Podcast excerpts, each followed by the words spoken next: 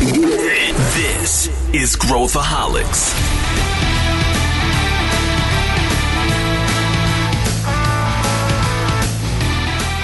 Olá pessoal, aqui é Pedro Weingärtner, sou CEO da ACE e esse é Growthaholics, o nosso podcast onde a gente fala sobre inovação empreendedorismo e aborda vários temas relacionados. Hoje a gente vai pegar um avião e vai viajar ao redor do mundo. A gente vai falar sobre quais as diferenças dos ecossistemas empreendedores ao redor do planeta.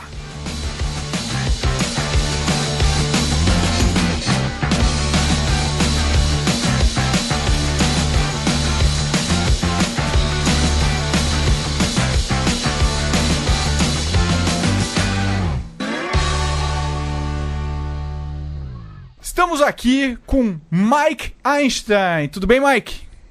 Tudo bem, Pedro. Prazer estar aqui com vocês.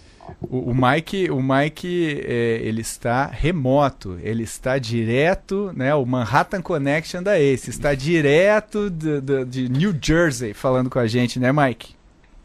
Estou aqui em New Jersey, a 20 minutos de Nova York falando com vocês sobre o que acontece no mundo das startups, no mundo inteiro das startups. Exato. E Mike, o que, que, você faz na ACE? Conta pro pessoal aí. Eu sou co-founder, né? A gente fundou a ACE juntos, né? Você e eu. Um, já são oito anos, né? Entrando quase no nono ano. E a gente é sócio há mais tempo do que isso, né? Para quem não sabe, a gente tinha uma startup antes, isso. É, e hoje na ACE eu faço estratégia com você. É, estou CFO, né?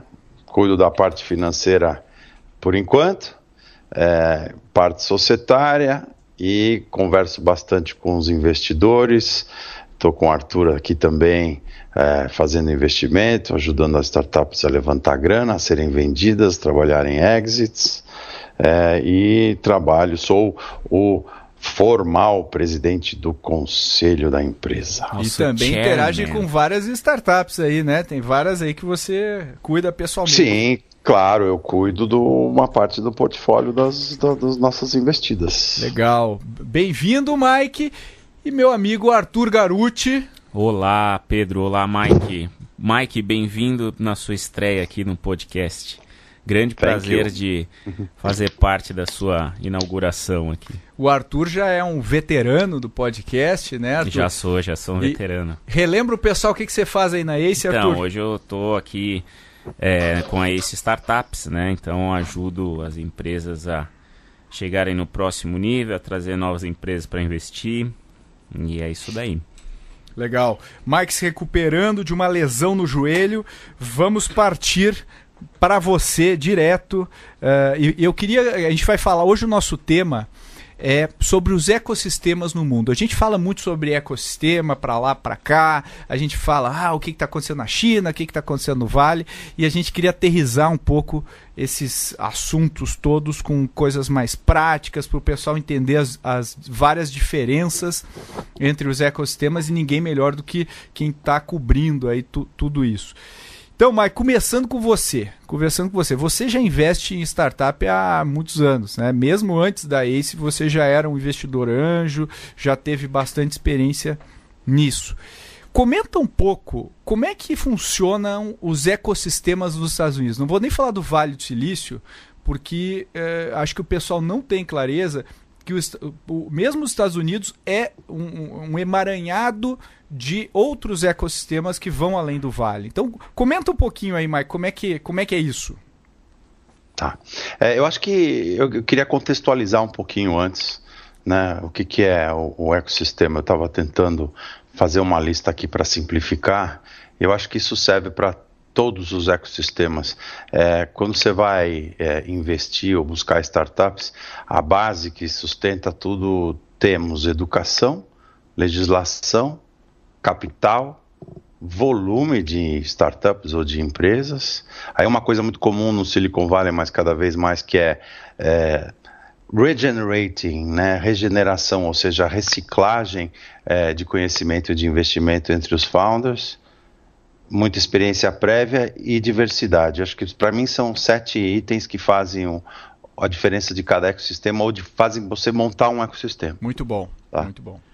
Bom, aí é, a gente, se a gente for analisar um pouco é, os diferentes ecossistemas, como você falou, né, dos Estados Unidos, é, porque não é só o Silicon Valley, é, a gente tem o Silicon Valley como o maior é, e talvez um dos mais antigos, e a gente depois tem Nova York, é, Boston, e hoje é, eu estava dando uma olhada aqui no Crunchbase, são mais de 30, é, e no Startup Genome também, são mais de 30 ecossistemas estabelecidos é, que têm é, capital, imenso volume de capital disponível, né? Estamos falando de bilhões de dólares. Então, é, já não existe mais é, vou investir só no Silicon Valley, né? Eu vou é, fazer a minha startup só no Silicon Valley. É, você vai, é, na realidade, buscar, é, tanto como empreendedor como investidor, outros locais que são mais interessantes para o teu negócio ou para o teu investimento, tá?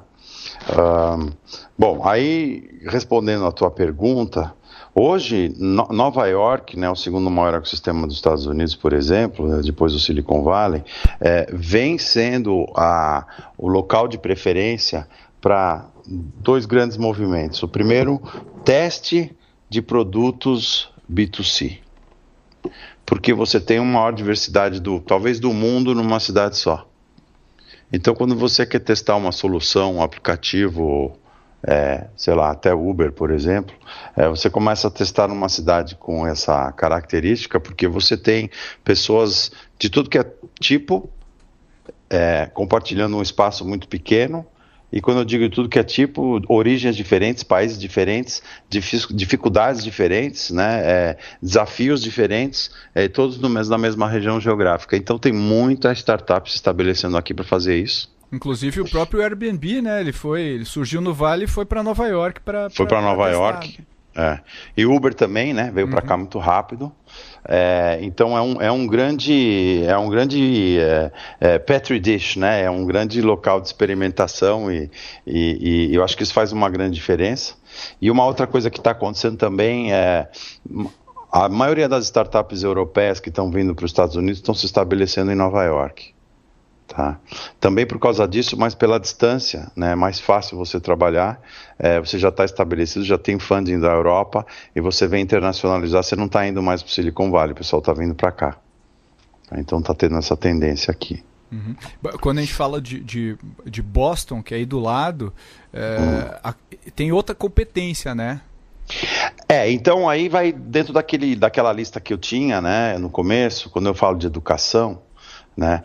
Tudo vem, na realidade, em decorrência da força das universidades regionais. Né? Isso é história um pouco daqui.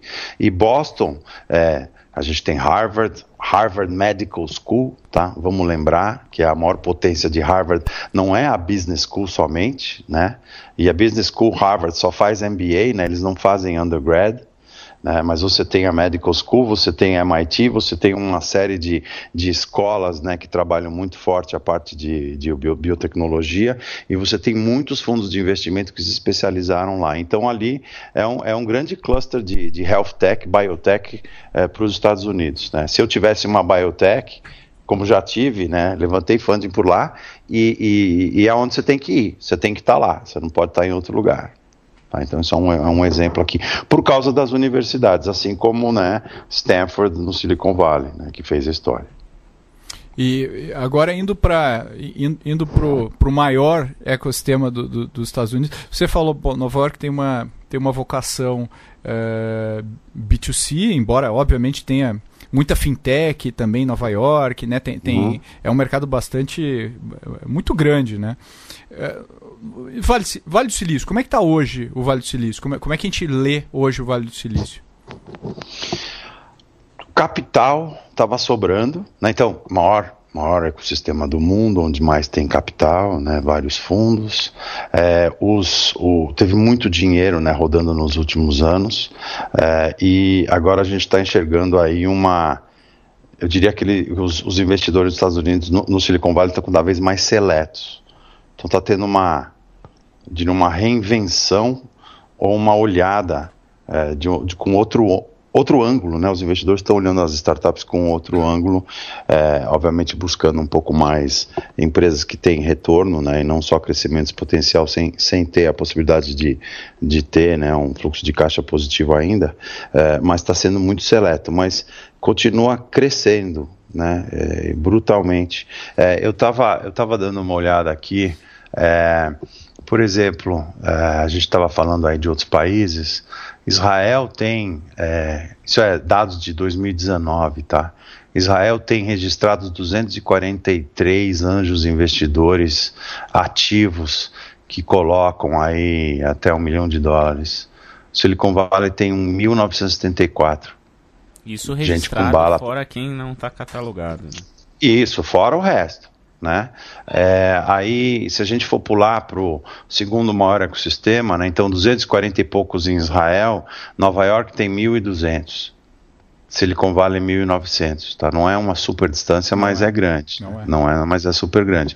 Aí, se a gente for olhar números, por exemplo, de funding early stage, é, vamos falar de Londres, que é a, a, a maior ecossistema da Europa, é, tem, quatro, tem quase meio bilhão de grana levantado no ano passado, é, que é quase a metade do que aconteceu uh, no Silicon Valley. Então ele ainda e, e, a nível de funding total, o Silicon Valley tem 11 bilhões de dólares, que é o, o dobro de Nova York. Tá? Então é onde tá, tem a grande concentração de capital. Ela continua, mas ela está cada vez mais seletiva com deals cada vez, né, a concentração de deals grandes, né, cada vez maior.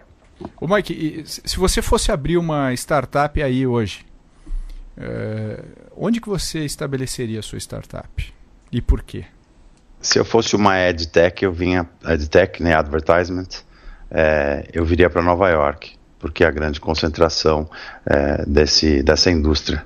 É, se eu fosse uma empresa de educação, eu iria para Austin. Tem muita coisa acontecendo lá. É, bom, aí se eu fosse uh, deep tech, né, inteligência artificial e tudo mais, eu ficaria, ficaria no Silicon Valley ou me mudaria para a China. Uh, e, e, então, assim, é, eu acho que hoje os custos né, do Silicon Valley são absurdos, é, custo a nível de moradia, principalmente, né? Está uhum. muito difícil. É, a contratação é. do engenheiro lá é infinitamente mais cara do que qualquer outro ecossistema, né?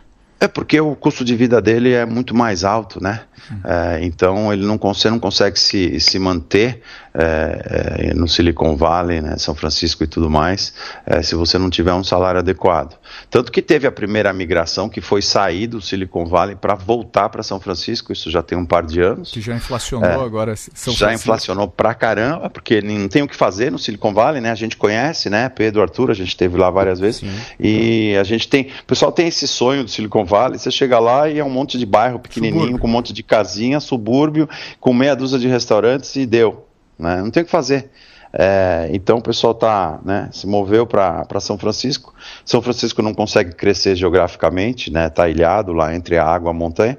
É, então o pessoal está saindo.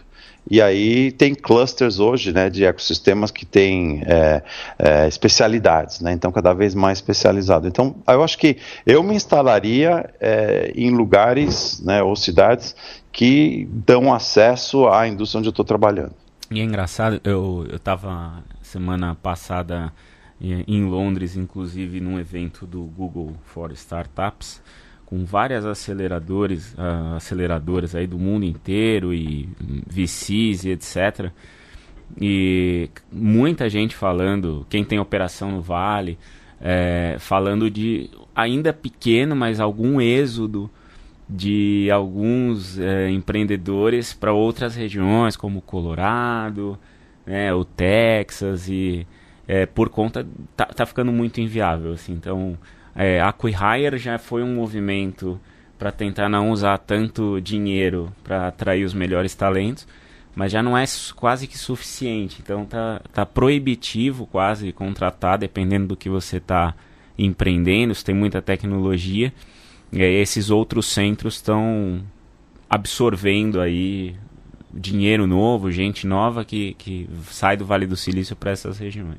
Agora, Mike, o, o, a gente falou de, de Boston, Nova York e, e, Silicon Valley. Você mencionou rapidamente Austin. Quais outros ecossistemas que, que vale mencionar aí do, do, dos Estados Unidos, só para só situar o, o pessoal? Tem Miami está crescendo pra caramba, tá? É, para América Latina, inclusive para Latam, tem muita empresa é, Latam que sobe para Miami e se estabelece lá, tá? Tá bem legal. Tem pouco investimento, né? Então é muito mais se você busca infra barata e tudo mais. É, mas é, não vai ter assim, tanto capital disponível. É, Toronto, né, no Canadá, tem uma iniciativa muito forte. Um, acho que essas são assim as principais. Tem, é, tem é, Seattle principais, também, né? Tem Seattle, né? Claro, por causa da Microsoft ali, né? E tem Colorado, Boulder, né? Que já tem uma iniciativa de, de, de investimento, né? Há muito tempo e muito interligada com a faculdade lá, a gente também teve lá, né, Pedro? Uhum. E, e uh, também é um, é, um, é um centro legal. Mas eu acho que isso, isso encaixa num, num negócio super importante, tá? É, então, estou pulando aqui é, para falar um pouco de legislação. É, nos Estados Unidos, a gente tem aqui o Jumps, então assim, o Jobs Act, né, que todo mundo conhece como Jobs Act. O Jobs Act não quer dizer job de trabalho, né? O Jobs Act é o Jumpstart Our Business Act. Tá? Ele foi assinado a, uma, a nível federal né, pelo Obama em 2012. O que, que isso fez? É, ele trouxe duas coisas. Ele simplificou o investimento em pequenas empresas, é assim que está descrito, né? Não está falando assim startup, mas ele simplificou o investimento em pequenas empresas e ele liberou o crowdfunding. Uhum. Tá? É, do momento que isso aconteceu, é, os estados, então lembra que né, é, é, os Estados Unidos, né, então é, é uma federação descentralizada, é, os estados aplicaram suas leis é, regionais, né? E, e aí você consegue hoje abater, se eu sou investidor, do meu imposto de renda, o meu investimento em startup, mesmo se eu não realizei. Uhum.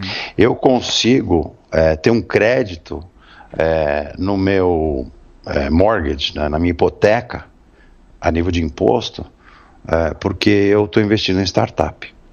Tá? Isso aqui é New Jersey e Nova York, por exemplo. Tá? E cada estado é, implementou uma série de benefícios fiscais para os investidores poderem investir mais.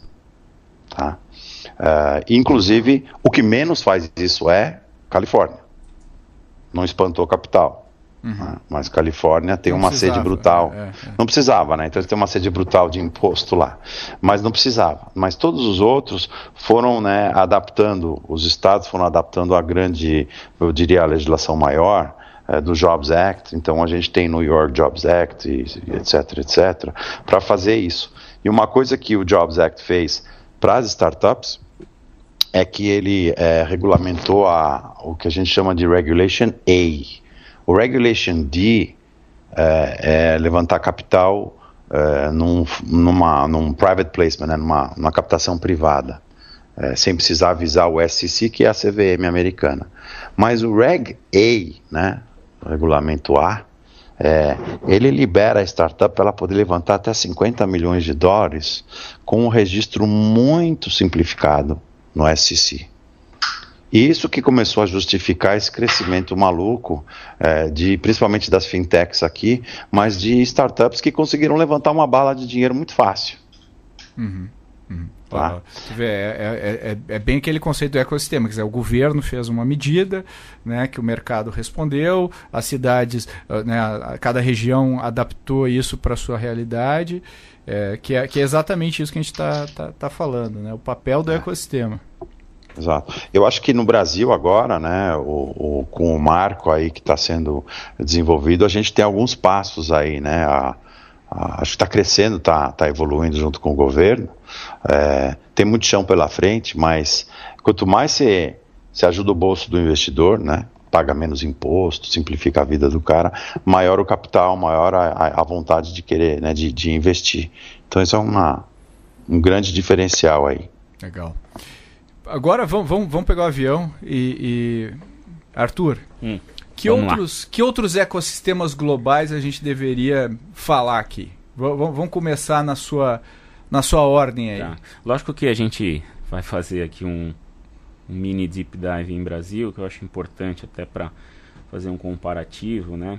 Mas a gente tem, como o Mike comentou, tem um estudo super legal que eu não sei se todo mundo conhece, que é o Startup Genome. Eles fazem anualmente uma pesquisa sobre os principais ecossistemas do mundo. E aí, óbvio que o Silicon Valley é sempre o top e Nova York está em segundo lugar. É... E aí eles lançam sempre os top 20 só para ilustrar aí os cinco primeiros, né? Então a gente está falando de Silicon Valley, Nova York, que o Mike abordou bastante. Londres em terceiro, empatado com Pequim. Depois vem Boston aí no, na quinta posição. Então, Estados Unidos ainda sendo Concentra. quem puxa, né? Mas é interessante olhar que nos últimos anos desse estudo, você pegar as edições aí de 2016, 2017 até acho que em 2015, se eu não estiver enganado, São Paulo era 12 ecossistema por esse estudo. É. E hoje não aparece hum. nem entre os 30 maiores. Né? Apesar da gente ver que Brasil evoluiu bastante, é, você vê um, um salto aí de cidades ali do Oriente, da Ásia, subindo do nada no ecossistema. Então, Pequim hoje é terceiro lugar, Xangai em oitavo lugar. Aí você está falando de Singapura em décimo quarto, é, Bangalore décimo oitavo. Então são locais que, assim, desculpa, é, apresentaram aí evoluções muito grandes e vão subindo ano a ano nos rankings. Né? Acho que China é sempre um, um negócio à parte. É, toda vez que se mostram os estudos dos unicórnios, é, China desponta com várias empresas. É, as cidades chinesas são, como o Mike falou, se Nova York é um piloto B2C, cada província pequena lá na China é um mega projeto piloto para qualquer startup lá. Então tem cidades com milhões e milhões de habitantes. Você não precisa sair da sua geografia para poder testar um mercado grande, né? Eu acho que a China ela vem é, despontando muito em soluções B2C por conta da sua demografia e dessa história de dar acesso a, a mercados que o, o, chinês, a população média chinesa não tinha acesso. Então ainda surfa e vai surfar muitos anos nessa onda. Acho que assim, e aí falando de Índia, por exemplo, estava também conversando com com um, um, um, é um GP de um fundo lá em Bangalore e a China, a Índia sofreu muito o brain drain, né? Então eles têm muito talento técnico que é exportado para ecossistemas como o Vale do Silício. É... Só que agora esse pessoal já ganhou dinheiro pra caramba no Vale e começou a voltar. Então eu estava perguntando para ele como é que está sendo a evolução do ecossistema local de Bangalore. E ele me disse que esses, esses founders de startup ou CTOs de startup aí da, da última leva já estão aí com seus 40, 45 anos, já têm filhos e já estão pensando em fazer o give back, mas não fazer um give back para os seus é, lá dentro do vale. Então ele está querendo levar de volta o conhecimento dele, tentando criar é, massa crítica de startups locais em ecossistemas como, como o indiano, né? Eu acho que o Brasil aí, comparado com esses dois países que são países em desenvolvimento, estão no BRICS aí junto com a gente, eles estão eles estão muito à frente é, dos nossos ecossistemas, porque tem, falando de ecossistema como um todo, tem um, um incentivo governamental local é, muito forte. No caso da Índia, é subsídio mesmo pesado para criação de tecnologia, de novas empresas. Caso da Índia, é uma questão mais de formação, de educação, de trazer talentos e, e gerar muito mais doutores até. A academia é muito mais forte. E a, e a, Índia senta em cima de uma, de uma, nos últimos 20 anos aí, de, ela era a fábrica de software do mundo. Sim, né? sim. Então ela já uhum. tem um conhecimento de tecnologia muito alto. É. que é aquilo que o Mike falou no início, né? Eu acho que a academia sempre foi fundamental para a formação de ecossistemas sólidos a, a longo prazo. É, eu acho que a China menos do que Vale, menos do que a Índia, mas é a Índia e, e o Vale do Silício, eu acho que eles é, sustentam o ecossistema e criam o ciclo virtuoso do ecossistema por conta da educação de ponta que eles criaram. É, falando também em Israel, todo mundo sabe, todo mundo conhece Israel como Startup Nation.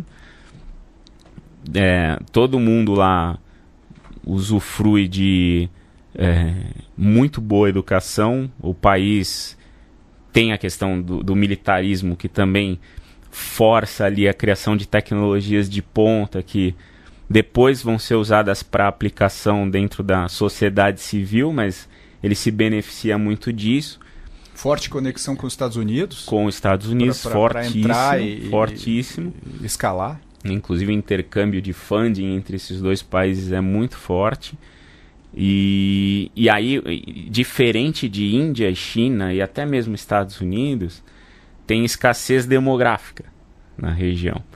Então você não consegue ter um mercado piloto local. O que acontece é que essas startups que nascem lá rapidamente precisam se internacionalizar. E aí esse intercâmbio entre Vale do Silício, Tel Aviv e Jerusalém acontece de maneira muito fluida. Você né? vê muita, muito intercâmbio aí do teu lado, Mike, com, com Israel? Você, você vê o, o Israel, Israel presente uh, no, no dia a dia? Eu recebi ontem um invite para um evento onde é, iam, é, virão né, 20 startups israelenses apresentar aqui em Nova York. Eu recebo isso a cada, sei lá, com super frequência. Hum. É, então isso acontece o tempo todo. Eles vêm fazer roadshow aqui, fazem demo day. A Câmara de Comércio organiza isso, né? A Câmara de Comércio Estados Unidos, Israel, é, as próprias universidades e, e vem para tudo que é lado, de tudo que é lado. Eles vêm, eles vêm para cá com uma, uma frequência muito grande, né?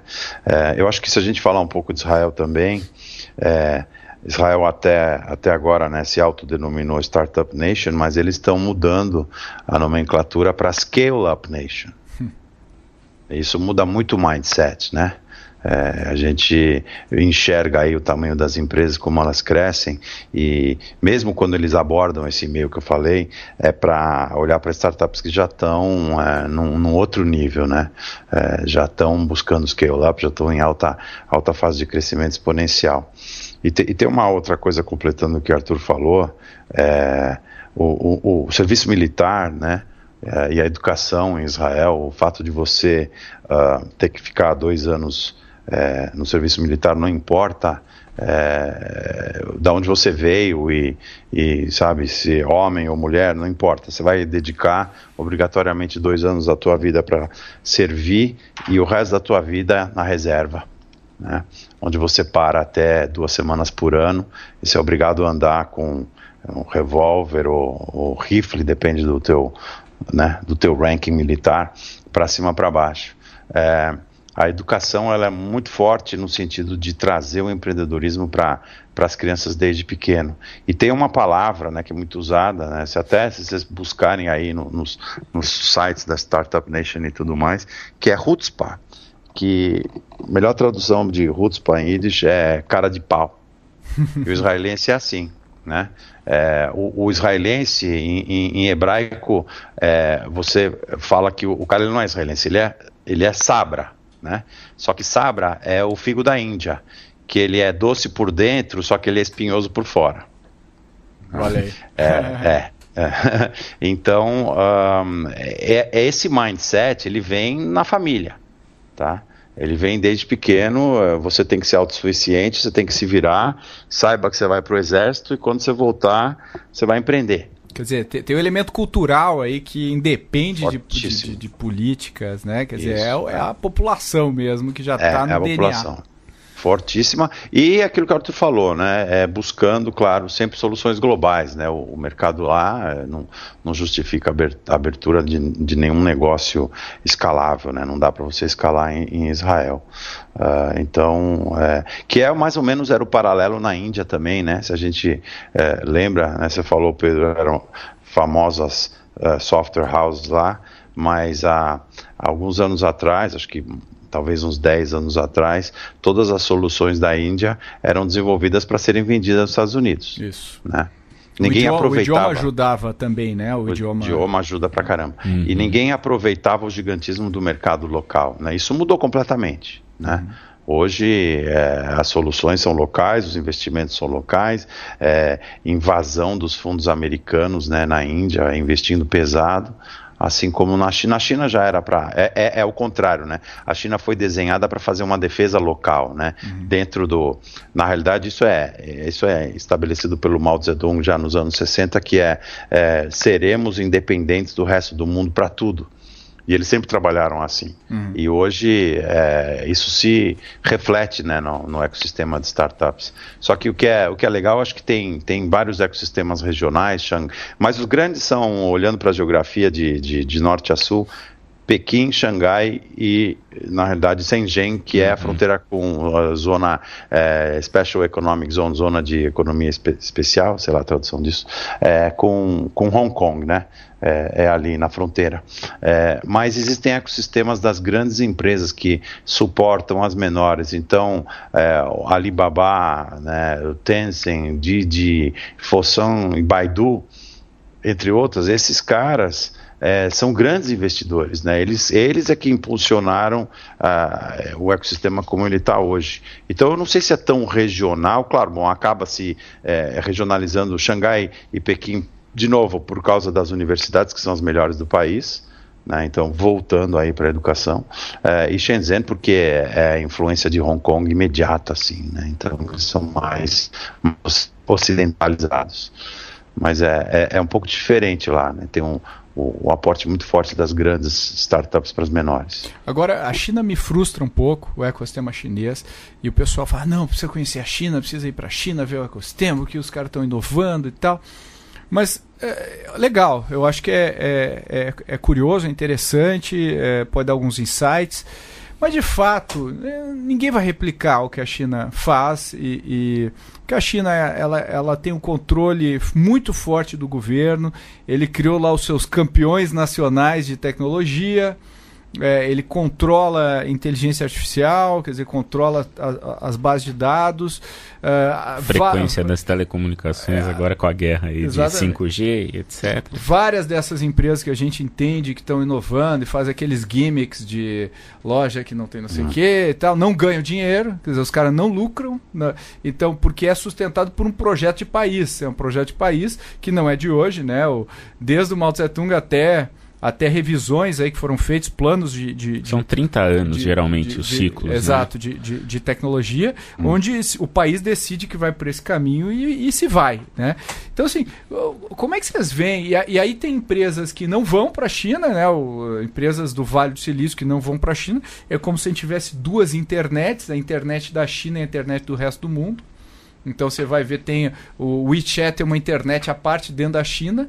Uh, eu acho que é muito difícil replicar qualquer coisa. Ah, eu, eu, acho, eu me inspirei no, no, no, super app da China. Legal, mas pô, tem a questão cultural do chinês, tem a questão do volume de grana infinita que eles têm, a questão do volume populacional. É, como é que vocês veem isso? Quem que, que, que, que, a gente tira? Viu, que, a gente. Eu acho que em partes, aí já entrando um pouco o Brasil. É, acho que a gente tem demografia suficiente para emular algumas coisas. Acho que a gente tem é, menor adoção tecnológica de, do que países do hemisfério norte. Acabamos nem falando de Europa aqui, etc. Né? Depois até legal pegar com o Mike um pouco de visão de que, Paris, que por é, exemplo. É, é, exato. É, a Alemanha, é, Londres, que a gente é. falou, né? E a é. Escandinávia, né? Sim, tem, tem os nórdicos lá, mas eu acho que a China ela fez aquele que falam, né, o leapfrog tecnológico em algumas coisas. É, não fez adoção de não é que não fez adoção, mas tá pulando o cartão e está indo direto para pagamento por mobile, está indo mais para o mobile direto do que essa coisa de ter ido para a tela de um PC, um laptop e ir direto depois. Eu acho que o Brasil, em algum nível, pensando mais em, em base populacional, vai viver um pouco disso também. A gente tem penetração de smartphone pra caramba e tal, mas algumas tecnologias, e aí falando de fintech, por exemplo, é, por que que Nubank é um decacórnio? Porque ele conseguiu trazer para um, o desbancarizado uma solução e veio isso direto por, uma, por um mobile, por uma experiência. Então acho que algumas coisas sim a gente vai conseguir emular. Eu concordo com você que a China, ela, o projeto de governo, o projeto de país perpetua muito mais do que aqui. E aí a gente já teve aqui incentivos do governo para o ecossistema, que na primeira crise, a primeira linha a ser cortada é a, é a, foi o Startup Brasil, que teve as suas flutuações aí do subsídio, etc., e outras iniciativas. Né? Lá eles são bastante consistentes. Mas eu acho que dá para emular. Não sei o que, que o Mike acha. Eu, eu acho que tem algumas coisas que dá para trazer, sim. Dá, dá. É, lembrando, né, o, o projeto é, da China, é, Made in China 2025. Lembra disso? Uhum. É, então, esse é, o, esse é o grande plano tecnológico da China. É, o que eles estavam começando, o que foi interessante é que eles começaram com é, capital próprio, né, centralizado do governo, e eles perceberam que sozinhos não ia dar. E foi aí que eles abriram as portas. Não estava fechado, mas é, não oficialmente fechado. Né? Tem coisas que são oficialmente fechadas lá, mas estava aberto e, e o, o, capital americano veio com tudo, né? Então os grandes fundos é, americanos, né? Sei lá, Sequoia, Kleiner e Andreessen Horowitz, etc. e tal, todos têm escritórios lá estabelecidos, investindo. fundos locais, né? Fundos, isso aí, não é só escritório, é fundo local, é, investindo com os investidores chineses, com as grandes empresas que eu falei, com o governo e tudo mais. Então, o roadmap deles, é, ele abriu as portas para investimento internacional. É, o que não é a realidade para outras coisas, tá? Uhum. Você comprar é, terreno na China, por exemplo, estabelecer uma fábrica é, brick and mortar, né, ou seja, não tecnologia, mas algo mais tradicional, é extremamente complexo, cheio de barreiras. A propriedade e, em geral, né, mesmo a uhum. propriedade intelectual é, um, é, um, é uma barreira, uhum. né, para muitos. É uma barreira enorme, né. É. Aliás, às vezes é um, é um leasing de 99 anos, né, mas você nunca é realmente dono do, do da propriedade.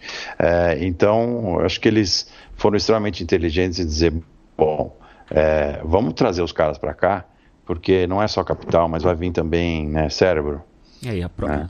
a guerra comercial com os Estados Unidos impacta direto no ecossistema também. Se você é. pegar.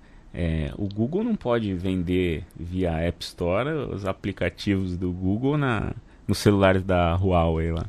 É. Então, é, eles têm que realmente deixar cada vez mais forte o, o mercado local deles, tem coisas que eles não vão conseguir exportar. Não é aí com 1.6 bi de gente. Não precisa. Né? Exato, eles vão aproveitar ele, ele, do mercado. mercado e eles, dependem, é. eles precisam crescer, né? Continuar crescendo. Né? Se parar de é. crescer é. é o problema. Daí o desespero chinês lá para contornar esse, esse problema do coronavírus. Né? Mas eu acredito, assim, a China é um case, acho que vai, vai ficar para a história o que eles fizeram no, no na, na, recentemente aí no mundo e, e, e o papel tecnológico que, que, eles tiveram. O meu. Acho que a minha frustração é muito mais de, de, de o que, que eu pego e o que, que não dá para pegar. Né, em termos de, de benchmark. Eu concordo que a gente tem uma densidade, eu acho que tem muita inspiração em algumas coisas, Uh, e acho que tem que ir, né? Tem que conhecer, tem que, tem que ver o, o que eles estão fazendo. E sem dúvida é um, um ecossistema, agora voltando para o nosso debate de ecossistema, que ainda vai gerar muita coisa. Uh, uh, que, que, que, que né? Hoje a gente baixou um app no teu celular, existe uma boa probabilidade dele ser chinês e você nem saber, né?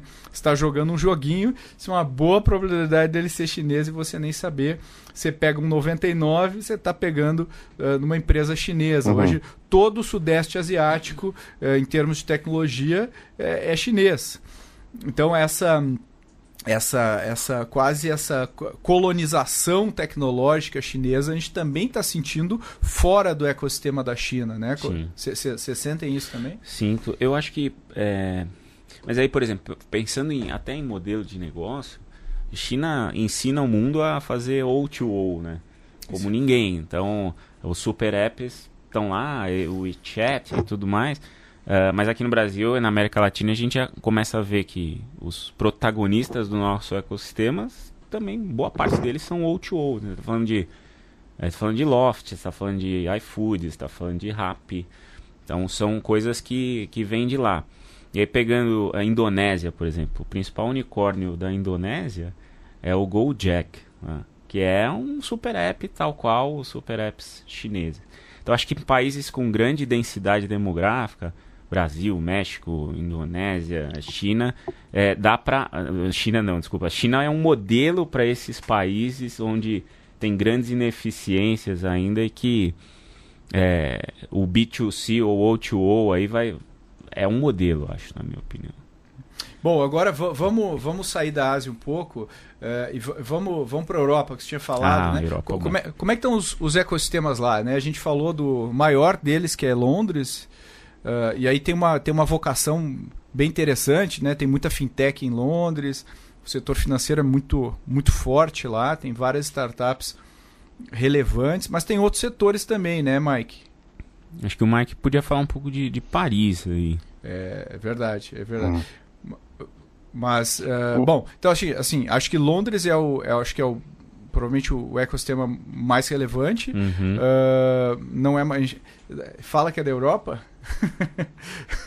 Sim. Agora. Sim.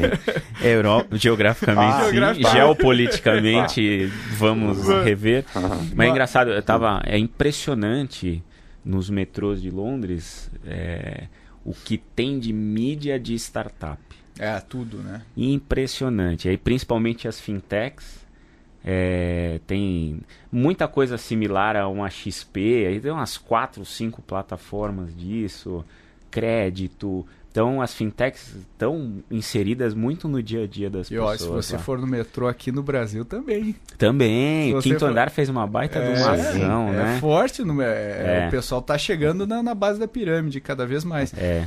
Mas é interessante também, como, como flutua, né? Agora, como tá no dia a dia das pessoas. Agora, falando em Paris, Mike, indo para Paris aí que o Arthur eh, lembrou. Tá. Você acredita no modelo de startups francês? Quer dizer, eles têm aquele Station... Station F. Station, Station F, F né, que é, do que é... Facebook, eu tive lá. Taylor, é... aí, qual, qual que é a tua visão aí de quase insider aí do, do de Paris? Hum, agora, olha só, é, estava olhando aqui para o Startup Genome, né, a lista que o Arthur estava falando, e Tel Aviv é sexta, né? Então, de novo, Silicon Valley, Nova York, Londres, Beijing, Boston, Tel Aviv logo ali em sexto lugar, tá? É, na realidade está empatado com Los, Los Angeles, Angeles. É, mas aí a gente tem, aí tem Xangai e Paris em nono, Berlim em décimo, todo mundo fala de Berlim, né? Berlim para cima, para baixo, sim, Berlim foi sim. expoente Já há muitos da anos, startup. Né? Muitos anos. Acho que se falava mais de Berlim do que Londres, né? Lembrando que Londres tem capital, né? É um dos centros financeiros do mundo, né? É, depois de, de Nova York é, é Londres, né? E, depois Hong Kong. É, então tem muito capital e o capital traz é, startups, né? Você tem que colar onde o capital está. É, e Paris está ali, né, é, logo acima de Berlim, nessa, nessa lista. Né? Uh, o que, que acontece? É, na França é, existem alguns, eu diria dinossauros unicórnios, né? Como por exemplo o Free, é porque é empresa antiga. Então, é, o que eu enxergo primeiro, é, vamos falar do cultural, né? Ou da legislação. A legislação francesa trabalhista é nefasta, né? É extremamente difícil é você contratar porque você não consegue demitir. Né? Lembrando que startup tem turnover sempre muito alto, né? É, roda, de, roda fortissimamente. Né? É, os caras não contratam porque eles têm medo de demitir, porque é, o pacote que o governo exige às vezes dá dois, três anos de, de trabalho. E aí, é, não só isso, uma coisa assim que é totalmente é, eu diria, astonishing, né? Estou perdendo as palavras em português, mas é totalmente assim, inacreditável. Chocante. Se você demitir uma pessoa hoje que tem um cargo X, você só vai poder admitir uma outra pessoa nesse mesmo cargo seis meses depois. tá? É pró-empreendedorismo. É. Total, né? Então eu demiti o meu gerente financeiro. A empresa não precisa mais de gerente financeiro. Seis meses vai ficar sem. Se você precisar, você vai ter que trazer o mesmo cara de volta. Tá? Então, isso obviamente que dá uma travada no empreendedorismo tremenda, né? Os caras não querem. Aí eles começam a achar soluções alternativas, né? De contratar meio que o por fora, né? Meio a brasileira de vez em quando, mas isso também já está acabando no Brasil, né? A legislação mudou muito, muito mais favorável. Então, então tem isso, tá? Isso aí é um, é um problema. Então, as empresas que cresceram muito, né? As startups é, antigas, elas demoraram muito mais tempo para virarem unicórnios ou muito mais tempo para virarem grandes, tá? Mas a, uma das maiores é a Telecom, que se chama Free, e, e a Free se juntou então com o Facebook é, para abrir o Station F, né? O Station F. É, o Station F é uma eu acho que é a maior concentração de startups no mesmo prédio do mundo. Tem 3 mil empresas lá dentro. Era uma antiga estação de trem é, que estava desativada, que eles fizeram uma belíssima reforma forma, é, e lá você encontra então as 3 mil startups e mais uma série de tem um andar só de venture capital, então os, os VCs estão com os escritórios ali dentro, tá? É, e uma série de aceleradoras independentes e corporativas também, tá? Então a Louis Vuitton, por exemplo, tem sua aceleradora lá. Então, e o maior restaurante da Europa tá, tá lá dentro para fornecer comida, né, alimentar toda essa galera. Uh, é, é, então, isso é uma iniciativa privada, né? Foi uma iniciativa junto com o Facebook. Se fosse acontecer sozinho, eu acho que dificilmente aconteceria. É, então existe, eu acho que aí falando, a gente falou um pouco do mindset do israelense, o mindset do, do francês é, é muito é o contrário, né? É, é um pouco do, do paternalismo do governo. Uhum. É, então os caras andam muito mais devagar. É, eles aquilo que a gente sempre fala na ACE, né? Não tem é, férias de 30 dias, não tem é, altos finais de semana, você precisa ralar. E o francês, eu já falei com um monte de startup que o cara às 6 horas da tarde está indo embora. É, e Toma como é que você café. vai atrair investimento dessa maneira? É, não, saiu, acabou, acabei o dia mas você é CEO, né? Mas pô, como é que é isso, né? Eu estou dando um exemplo aí que não, não é, é, muito mais abstrato do que com dados, né? Uh, mas acho que esse mindset ele é importante. Apesar de tudo, está crescendo porque existe uma base educacional de tecnologia muito forte. Os, os desenvolvedores franceses são muito bons. É, o nível médio é, é excelente. Né? Excelente, excelente. Então você, então uma coisa acaba é, compensando a outra, né? Essa falta de, de, de tesão mesmo, de, de empreender hardcore, de ralar e tudo mais, é, é com, por causa das dificuldades todas, versus é, um, um, uma, né, uma base educacional muito boa, o nível médio, como você falou, muito bom, é, o nível de desenvolvedores muito bom. Então, tá atraindo mais capital e agora com o Brexit cada vez mais. Né? Eu acho que a gente vai enxergar aí uma, uma movida forte para o resto da Europa e Paris é um excelente candidato. Que quem concorre com Paris nessa, nessa atração de novos negócios é Portugal, né? Nossos patrícios estão fazendo um trabalho de, de marca de, de país como como um, um hotspot aí na Europa para levar inovação tem um mega evento aí, já é super tradicional, Web Summit. E várias startups estão se colocando lá também porque tem um incentivo, é, tem um programa de visto para empreendedores estrangeiros se posicionarem em Portugal bem interessante. Então acho que essas são as duas capitais aí que nos próximos anos vão atrair o maior número de startups, principalmente fora da, da, da região europeia.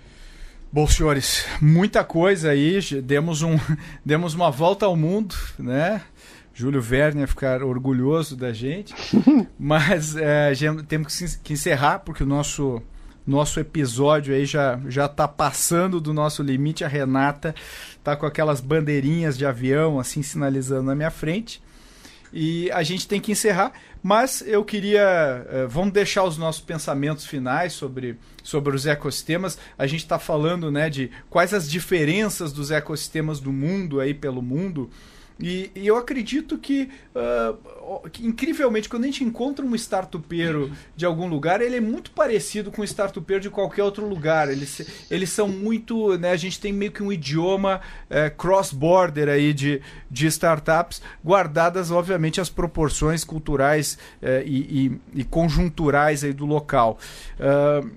eu acho que existem várias diferenças ao redor do mundo, mas eu acredito que a gente tem vários outros polos uh, empreendedores surgindo, como o Arthur bem mencionou agora da Europa, que a gente vai ver uh, despontar nos próximos anos.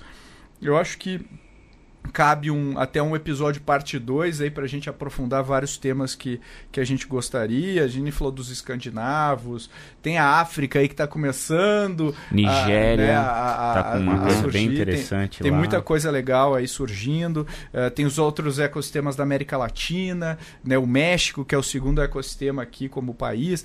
Então tem, tem muita coisa para a gente discutir. Mas quais os pensamentos finais aí, Arthur?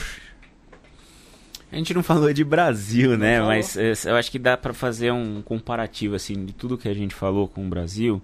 Acho que o Brasil, eu acredito muito, né, no ecossistema brasileiro. Senão a gente, não, que a gente não estava não tava aqui fazendo o que estamos fazendo hoje. É, mas é, falamos em vários momentos aqui sobre a questão da educação. Acho que é, saiu um estudo há pouco tempo aí da Associação Brasileira das Empresas de TI que fala que o Brasil tem um gap de até 2024 entre 300 mil e 400 mil profissionais de tecnologia. Então isso diz muito sobre a nossa capacidade de lançar startups globais, escaláveis. É, temos um problema maior aí para resolver. Acho que a iniciativa privada está ajudando bastante nisso. Tem alguns projetos como a Móvel que está formando gente, a Levagon também, que levantou agora 20 milhões de dólares, vai colocar parte desse dinheiro também na América Latina e no Brasil para levar programação para leigos. E eu acho que a gente precisa acelerar e muito essa questão educacional de formação em tecnologia, em pensamento exponencial, em, digi em digital como um todo, para a gente voltar a patamares que a gente já teve é, e voltar a ser um ecossistema top 10, aí, pelo menos São Paulo, alguma coisa assim.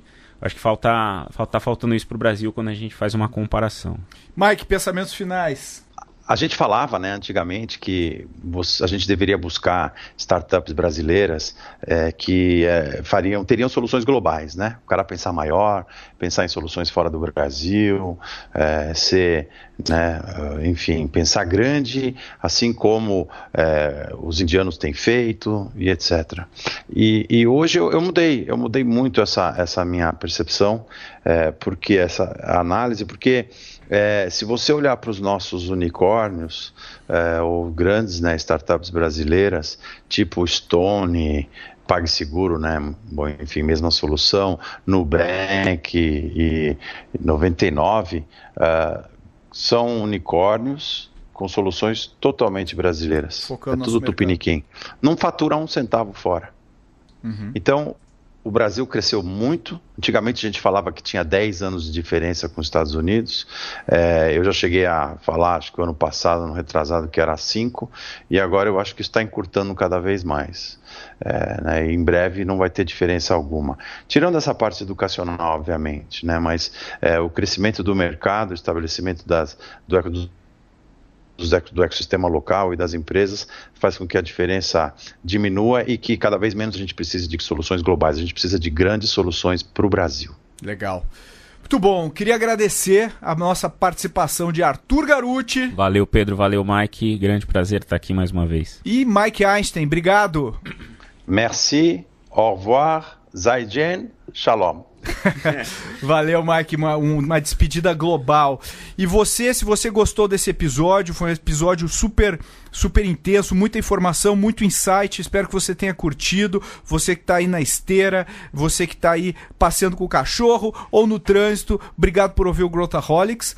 Uh, se você gosta, compartilha, siga no seu player favorito de, de, de podcast, uh, comente nas mídias sociais, no Instagram, comente no nosso LinkedIn, a gente adora receber as suas novidades. Assine o nosso newsletter, uh, Growthaholics, você vai receber toda Uh, toda semana, às quintas-feiras, um e-mail meu com muita novidade. Uh, Para assinar, só entra no Google, bota assinar, Growthaholics, você assina na primeira página que aparecer. Valeu e até a próxima!